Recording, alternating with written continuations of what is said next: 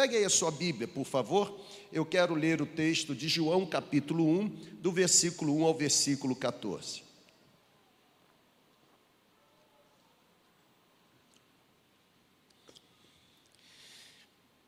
Deus muda os nossos planejamentos mesmo, né? E é tão bom você se sentir conduzido pelo Espírito Santo e não ter medo de obedecer o movimento que ele está soprando. Ah, eu preparei um compartilhamento para dar a você nessa manhã e eu vou deixar aquilo que eu tinha preparado ah, para a noite, porque ontem, quando a gente habitou na questão do setembro conexão, eu senti de Deus de que nós deveríamos falar alguma coisa sobre a verdadeira conexão. E é por isso que eu quero ler o texto de João capítulo 1 e pensar com você, Lucas, sobre Jesus, ele é a verdadeira conexão. Não existe alguém que consegue nos conectar de forma tão intensa, profunda e verdadeira, senão o próprio Jesus. O texto bíblico de João capítulo 1, do versículo 1 ao versículo 14, ele diz assim: No princípio era aquele que é a palavra, óbvio que está falando de Jesus. Ele estava com Deus, era Deus, ele estava com Deus no princípio, e todas as coisas foram feitas por intermédio dele. Porque sem Jesus nada do que existe teria sido feito. Em Jesus estava a vida, e esta era a luz dos homens. A luz brilha nas trevas e as trevas não a derrotaram. Você pode dizer amém por isso, irmão? Surgiu um homem, um homem enviado por Deus chamado João. João não o discípulo, mas o João o profeta, João Batista. Ele veio como testemunha para testificar acerca da luz, ou seja, dar testemunho acerca de Jesus. Por isso que João se apresentava como a voz daquele que clama no deserto, a fim de que por meio dele todos os homens crescem. Ele próprio, ou seja, João Batista, ele não era luz, mas veio como testemunha daquele que é a verdadeira luz estava chegando ao mundo a verdadeira luz. Lembram-se da experiência? A luz brilhou e Isaías profetizou isso muito tempo antes. Na verdade, o povo que estava em trevas viu uma luz e aqueles que habitavam a sombra da morte, sobre eles raiou a luz. João está falando sobre isso. Estava chegando ao mundo a verdadeira luz a luz que ilumina todos os homens, aquele que é a palavra, estava no mundo, o mundo foi feito por intermédio dele, mas o mundo não reconheceu. Veio para os judeus, ou para os seus, ou veio para o que era seu, mas os seus não o receberam. Contudo, aos que o receberam, aos que creram em seu nome, Deus deu a estes o direito de se tornarem filhos de Deus, os quais não nasceram por descendência natural, nem pela vontade da carne, muito menos pela vontade de algum homem, mas nasceram do Espírito, nasceram de Deus, aquele que é a palavra, tornou-se carne e habitou entre nós vimos a sua glória como a glória do, do unigênito vindo do Pai, cheio de graça e de verdade. Amém, irmão? Se você ama a palavra de Deus, ou se você ama o Deus da palavra, eu queria que você fizesse seu coração arder agora de paixão, aplaudindo bem forte a presença dEle em nós, entre nós. Seja Ele adorado, seja Ele exaltado. Seja Ele glorificado nessa manhã. Louvado seja o nome de Jesus. Como eu disse, dar uma, uma temática para o nosso passeio nessa manhã é olhar para esse texto bíblico e me reportar ao mês de setembro na proposta da nossa comunidade e entender que Jesus de fato é a verdadeira conexão.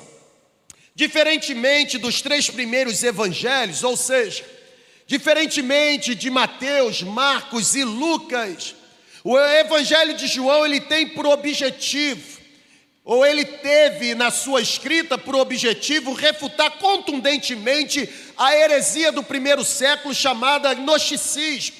João, o quarto evangelista, ainda no prólogo, ainda na introdução do seu evangelho, Ele destaca algumas características de Jesus, por exemplo, ele afirma a preexistência de Jesus. É por isso que ele diz: no princípio era o Verbo, o Verbo estava com Deus e o Verbo era Deus. Aquele que entra na história, ele de alguma forma não existe por causa da história, mas ele pré-existia antes mesmo da história, porque aquele que foi gerado por Deus tem a mesma essência daquele que o gerou. É por isso que ele é considerado como monogenê, o filho unigênito, o único que tem a mesma essência do Pai. João, quando escreve esse evangelho, e o evangelho de João foi escrito não para relatar o que Jesus fez, embora existam alguns registros de milagres de Jesus, mas o evangelho de João foi escrito única e exclusivamente para provar, para levantar a tese de quem Jesus é. João está combatendo a heresia do primeiro século. João, aqui no prólogo, ele destaca a deidade de Jesus. João, aqui no prólogo, ele apresenta Jesus como agente da criação. Sem ele, nada do que existe teria capaz, capacidade de existir, porque todas as coisas que existem foram criadas por meio dele. Sabe, gente, o versículo 14 desse capítulo 1 é a nossa porção para hoje. O evangelista ele afirma que aquele que era a palavra, numa tradução mais direta, aquele que era o verbo, ele se fez carne e habitou entre nós. Você está aqui comigo, amém ou não amém? Aquele que era a palavra ou que era o verbo, se fez carne e habitou entre nós. É incrível pensar que o Verbo eterno, a palavra eterna, a palavra que no princípio mais remoto já era Deus, é incrível imaginar que essa palavra, ou esse verbo, por um tempo, ele estabeleceu a sua morada, ele decidiu viver entre os seres humanos. Os textos bíblicos que falam não apenas da vida, mas principalmente do ministério do Senhor Jesus, os textos bíblicos não deixam quaisquer dúvidas de que a encarnação de Jesus foi completa. É por isso que nós falamos e cremos, dentro de uma teologia ortodoxa, ah, no que diz respeito propriamente dito à cristologia bíblica, de que Jesus é perfeitamente homem, assim como Jesus é perfeitamente Deus. A encarnação deixa claro que, de alguma forma, ou os textos bíblicos deixam claros que de alguma forma a encarnação de Jesus foi completa. Jesus esteve sujeito a todas as limitações que os homens experimentam. Exemplo: Jesus sentiu cansaço, Jesus sentiu sede, Jesus teve fome, Jesus sentiu dor, Jesus se alegrou, Jesus se entristeceu, Jesus chorou, Jesus nasceu, Jesus cresceu, Jesus morreu e diferentemente de nós, Jesus não pecou. As páginas da Bíblia afirmam que nenhuma falha foi encontrada no Verbo de Deus. Ô irmão, vibra aí. Eu já estou aqui já dando soco no ar. Como não ter o coração incendiado quando o assunto principal é Jesus? Um glória igual do pastor Robson Liberador. Está fazendo discípulo aqui, igualzinho. Sabe, as páginas da Bíblia, é, elas dizem que nenhuma falta foi encontrada naquele que é a palavra. Jesus foi perfeitamente ou absolutamente perfeito. De fato, Jesus é o Cordeiro de Deus, o Cordeiro de Deus imaculado, sem mancha, sem ruga, sem defeito algum. Quando João afirmou que o Verbo se fez carne e habitou entre nós, João está revelando algo precioso para nós que tem a ver com a verdadeira conexão. Sabe, o quarto evangelista ele, ele está enfatizando o elemento temporário da habitação. O Verbo se fez carne e habitou entre nós. A palavra original está aí para você, você que gosta de enriquecer conhecimento. A palavra original, que nós lemos no grego como eskenousen, é essa palavra, ela se traduz como habitou. E esse habitou literalmente significa tabernaculou, ou seja, armou a sua tenda no nosso meio. O que a Bíblia está dizendo que aquele que tem a mesma essência do Pai decidiu irromper o tempo e espaço e agora, na linha do tempo, decidiu armar a sua tenda para temporariamente, encarnado, habitar entre os seres humanos. Impressionante isso. Por quê? Porque, em outras palavras, o que de fato o texto bíblico está dizendo é que o Verbo habitou entre nós, ou seja, Deus habitou entre nós como que numa tenda. A habitação em tendas sempre transmitiu a ideia de uma habitação temporária num determinado lugar. E é interessante porque o próprio tabernáculo de Moisés era uma tenda e funcionava como um santuário móvel no Antigo Testamento.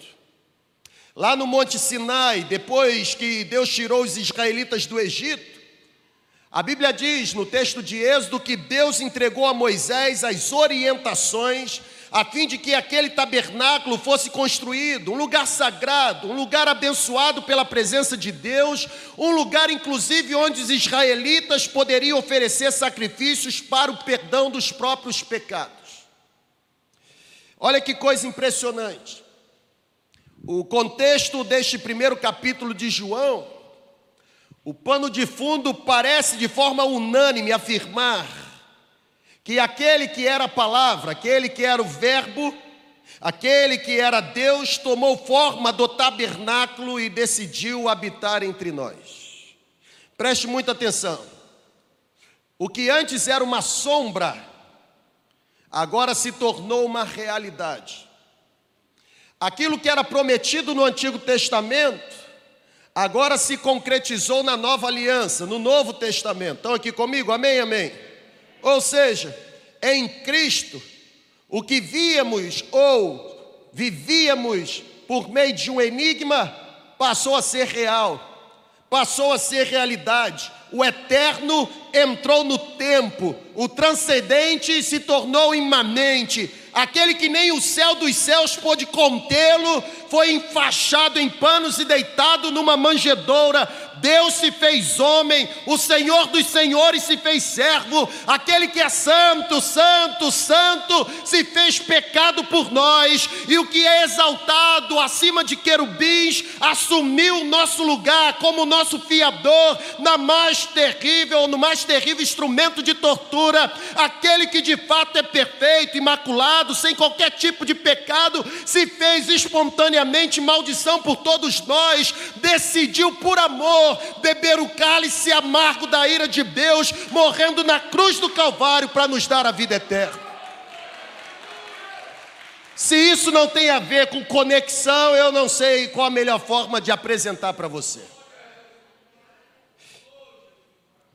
Eu quero destacar algumas, algumas semelhanças e tentar conduzir você a um, a um entendimento mais profundo do porquê a expressão habitou entre nós, a tradução literal seria tabernaculou ou montou a sua tenda no nosso meio. Primeiro lugar, o tabernáculo lá de Moisés servia como lugar de encontro entre Deus e os homens, até porque era lá que estava a arca da aliança.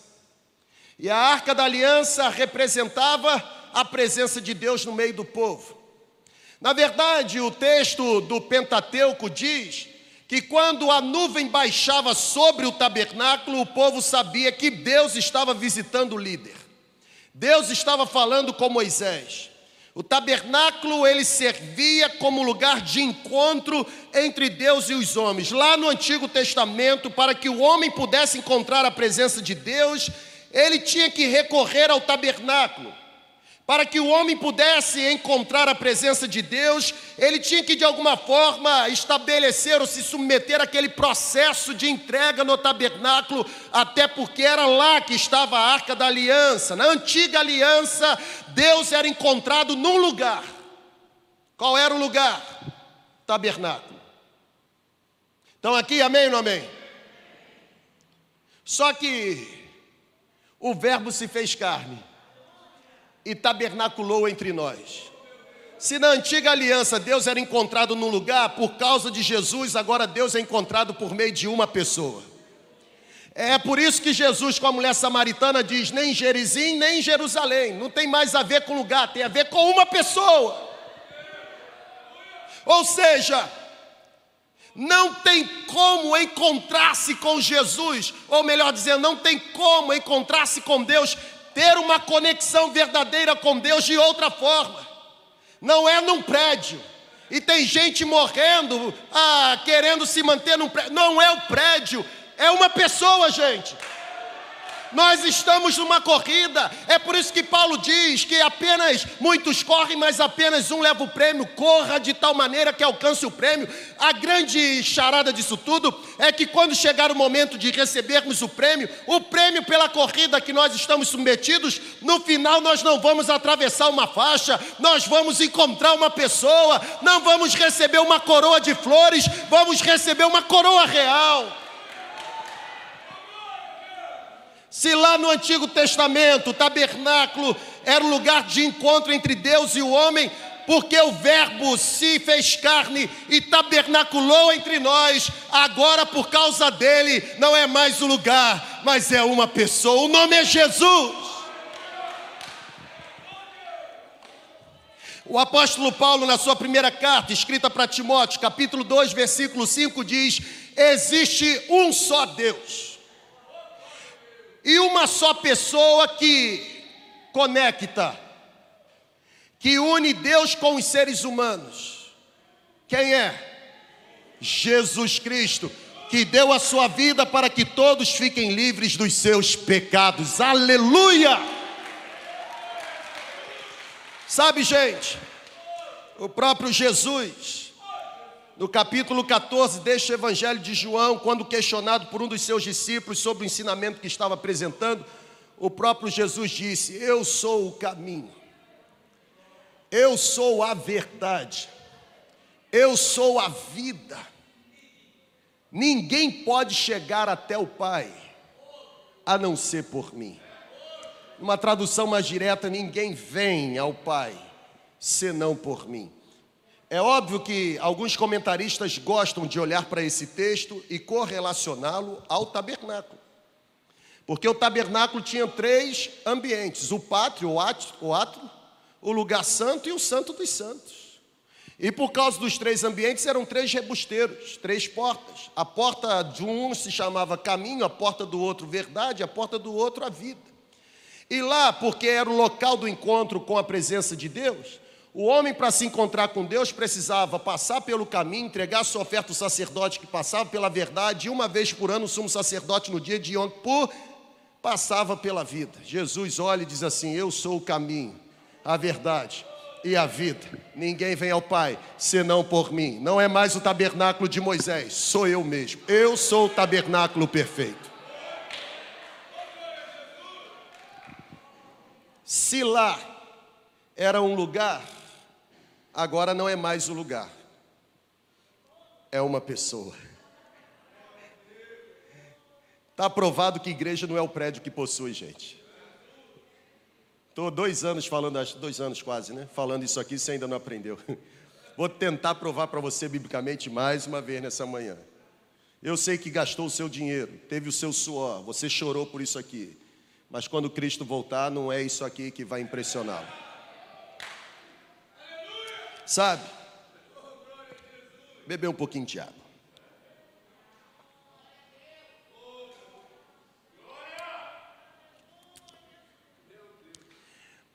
Jesus é a verdadeira conexão.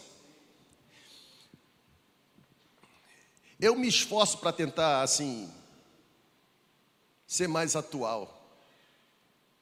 Mas de quando em vez, a minha origem me puxa mesmo, sabe? E aí, quando eu estava nesse ponto, eu me lembrei de, de um hino que eu cantarolei aqui em algum momento, que tem a ver com isso. Porque somente Jesus é capaz de trazer a presença de Deus para nós. O hino 306 do cantor cristão, o velho poeta, ele compôs da seguinte forma: Foi Jesus que abriu o caminho para o céu, não há outro meio de ir. E ele diz: Nunca irei entrar no celeste lar se o caminho da cruz errar. Para o céu, por Jesus irei, somente por Ele. Para o céu, por Jesus, ah, eu dou dinheiro para pobre, eu, eu dou sangue. Para o céu, por Jesus irei. Grande é o meu prazer, de certeza ter.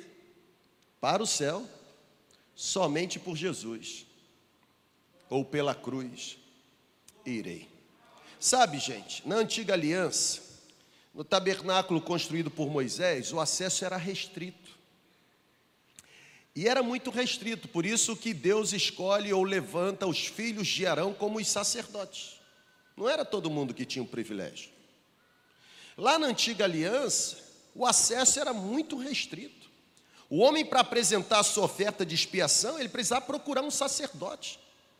Ele precisava entregar para um sacerdote a sua oferta, e era o sacerdote que tinha legitimidade para representar aquele homem diante de Deus. Por isso que a gente fala que sacerdote era o representante do povo perante Deus e o profeta representante de Deus perante o povo. Por causa de Jesus, o que lá era restrito, agora foi liberado a intimidade com Deus, que lá era restrita, agora é possível, porque a Bíblia diz que Jesus rasgou o véu que impediu o contato entre Deus e a humanidade. Jesus é a verdadeira conexão. Foi Jesus quem derrubou a parede de separação que afastava o homem de Deus. Foi Jesus quem reconectou o homem perdido ao seu Criador.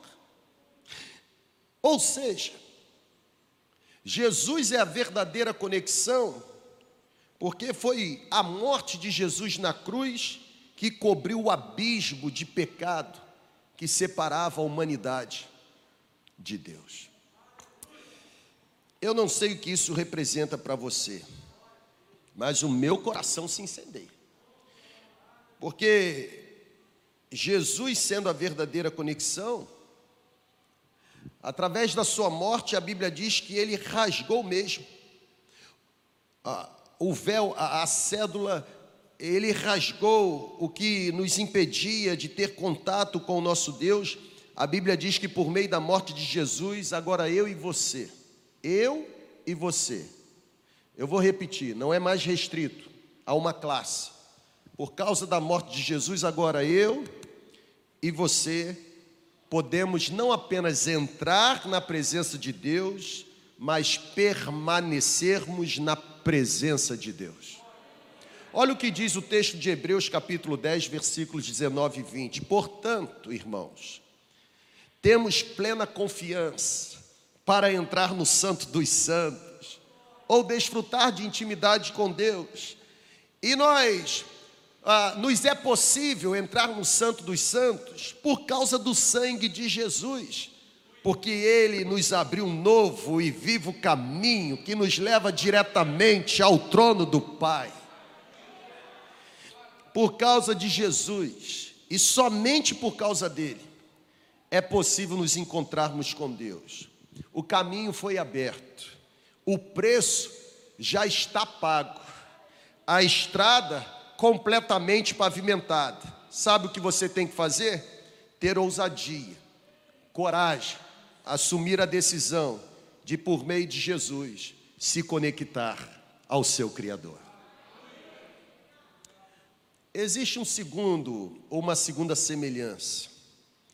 Se a primeira eu disse para você que o tabernáculo servia como lugar de encontro, e agora por causa de Jesus não é mais o lugar, mas uma pessoa, num segundo momento, eu percebo que era no tabernáculo que se ofereciam ofertas, ofertas para se obter o perdão dos pecados. Era lá. Era lá que o animal era sacrificado. Porque o Verbo se fez carne. Porque o Verbo decidiu habitar, tabernacular entre nós, olha para cá, não existe mais necessidade de sacrifício de animais. É simples. Ele é o sacrifício perfeito. Ele próprio é o sacrifício perfeito. A Bíblia afirma que por meio de Jesus nós alcançamos o perdão para os nossos pecados. E alcançamos o perdão para os nossos pecados por causa dos méritos de Jesus, gente. Por causa dele, todos nós somos libertos da punição das nossas culpas. Ele nos absolve, filhinhos, não pequeis, mas se pecardes, lembrem-se, ou lembrai-vos de que tendes um advogado perante Deus, a saber, Jesus Cristo. Se confessar o seu pecado, Ele, Jesus, é fiel e justo para perdoar o pecado e te purificar de toda injustiça. O sangue de Cristo Jesus nos purifica de todo pecado. Jesus assumiu o nosso lugar. Por causa de Jesus, diferentemente da velha aliança, diferentemente da dinâmica do tabernáculo do Antigo Testamento, por causa de Jesus, nós agora podemos dizer com esperança e certeza de que nenhuma condenação há para aqueles que estão em Cristo Jesus, nenhuma condenação há sobre aqueles onde habita o sacrifício da cruz. Sabe, gente, em várias referências, Paulo associa a morte de Jesus como o ritual, ou associa a morte de Jesus com o ritual oferecido ah, no conceito do sacrifício do Velho Testamento. Por exemplo, eu quando estava nesse ponto, eu me lembrava de um texto, Efésios capítulo 2. O apóstolo da graça eh, descreve a morte de Jesus na cruz como uma morte expiatória. Paulo diz que na cruz Jesus foi dado como oferta e sacrifício a Deus em cheiro suave. Olha o que diz o texto. Cristo nos amou e se entregou a si mesmo por nós em oferta e sacrifício a Deus em cheiro suave. Efésios 5, versículo 2. O que o texto está dizendo é que em Cristo Deus fez por nós o que a lei de Moisés não foi capaz de fazer. Ou seja, a lei de Moisés não foi capaz de resolver o problema do nosso pecado. Pelo contrário, a lei de Moisés era tão punitiva que dizia: quem pecou tem que morrer. Não tem escapatória. O salário do pecado é morte. Quem pecou tem que receber final do mês morte. O presente pelo pecado é morte. A recompensa pelo pecado é morte. Não existia saída de emergência, porta de emergência. É, mas o Verbo se fez carne tabernaculou entre nós. E porque tabernaculou entre nós, assumiu o nosso lugar na cruz, removeu de sobre os nossos ombros a punição do pecado. É por isso que Paulo diz que, embora na antiga aliança o salário do pecado seja morte, por causa do Verbo que habitou entre nós, agora o dom gracioso de Deus é a vida eterna em Cristo Jesus. Jesus pagou o preço devido. Jesus entregou a sua vida como sacrifício por todos nós. Com que finalidade? Conexão. Trazer você de volta para os braços daquele de onde você jamais deveria ter se afastado. Vamos terminar. Terceiro,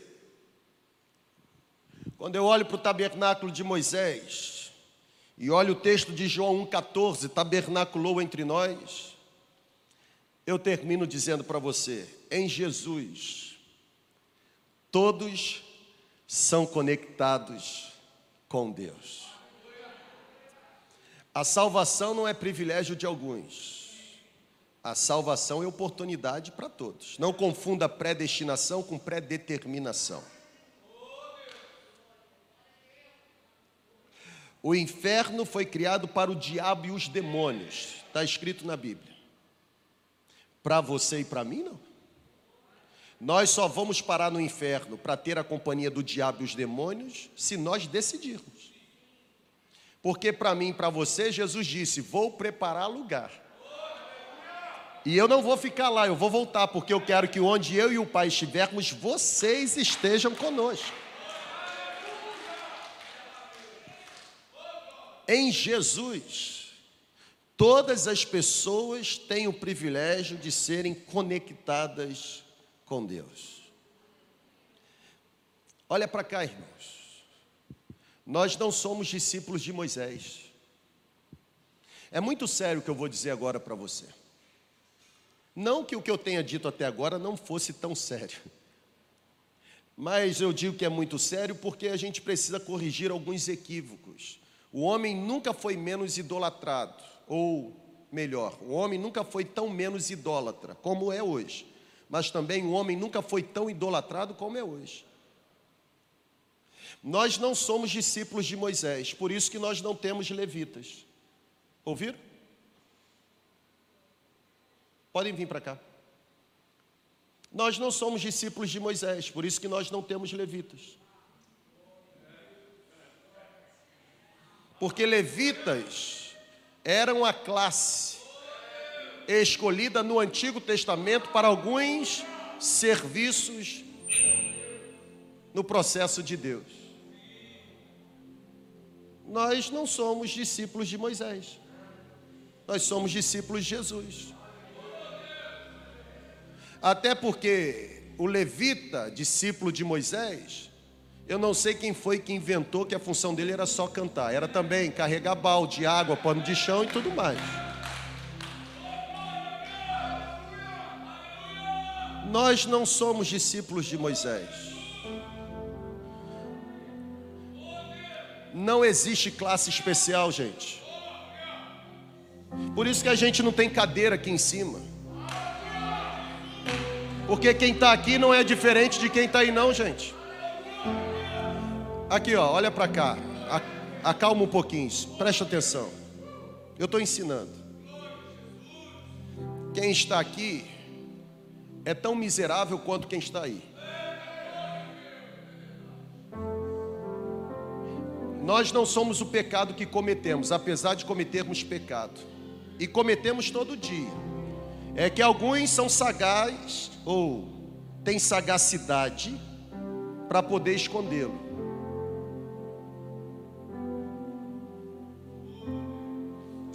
Está na hora da gente crescer. Porque nós somos discípulos de Jesus. E em Jesus, todos são conectados com Deus. Não tem classe especial. Clericalismo não é evangelho, clericalismo é catolicismo apostólico romano. É diferente.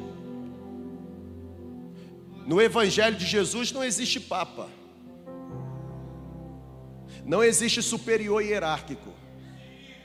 A gente se submete a um pastor não porque o pastor é maioral, mas é porque a Bíblia nos orienta a sermos submissos aos nossos pastores como ao Senhor, é diferente. É por amor a Cristo que eu me submeto, porque a Bíblia diz que eu devo considerar na mais autoestima aqueles que me lideram na casa de Deus. Talvez você não queira respeitar uma pessoa ou um pastor pela função que ele exerce, mas não se esqueça que ele continua sendo pastor. Você pode não querer se submeter pela função que ele tem, mas se eu fosse você, por amor a Jesus, me submeteria por ser um pastor. Em Jesus, todos nós somos conectados. E eu fiquei pensando, Mirinha, mês de setembro, conexão, surdo. Sabe a conclusão que eu cheguei? que qualquer pessoa mesmo em Jesus consegue ser conectado. Ninguém fica de fora, cara. A graça varre todo mundo. Porque para o cego, Jesus se torna luz.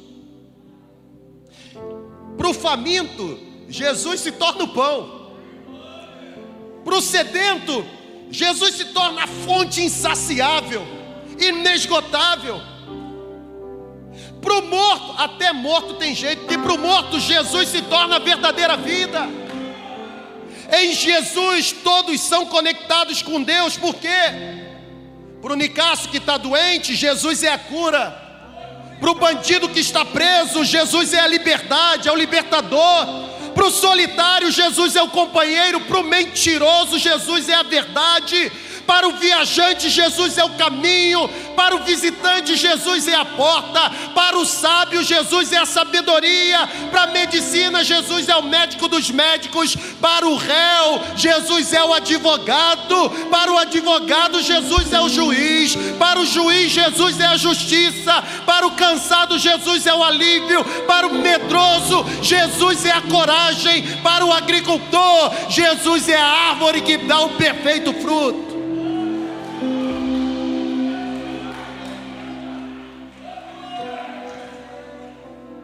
Tem, tem pedreiro aqui? Para o pedreiro, Jesus é a pedra principal. Tem jardineiro aqui? Para o jardineiro, Jesus é a rosa de Saron. Tem floricultor aqui? Para o floricultor, Jesus é o lírio dos vales. Tem alguém triste nessa manhã? Para o tristonho, Jesus é a verdadeira alegria. Para o leitor, Jesus é a palavra de Deus. Para o pobre, Jesus é o tesouro de maior valor. Para o pecador, Jesus é o Cordeiro de Deus que tira o pecado do mundo. E para o surdo,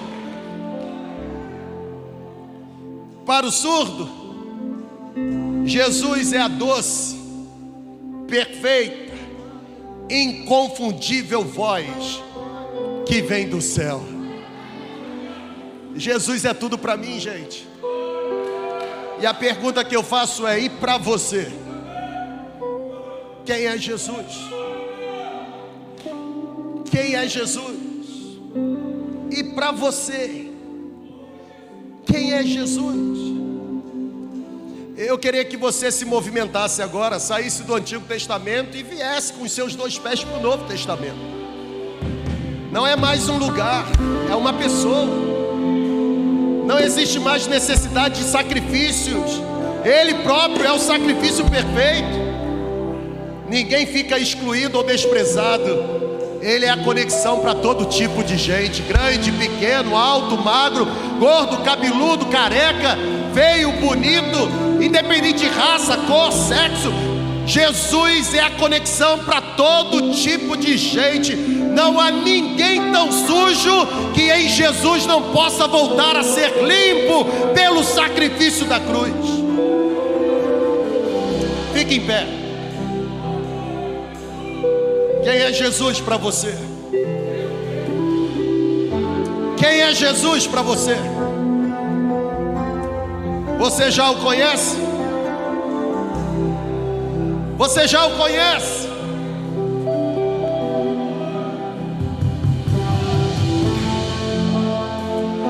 Quem é Jesus para você?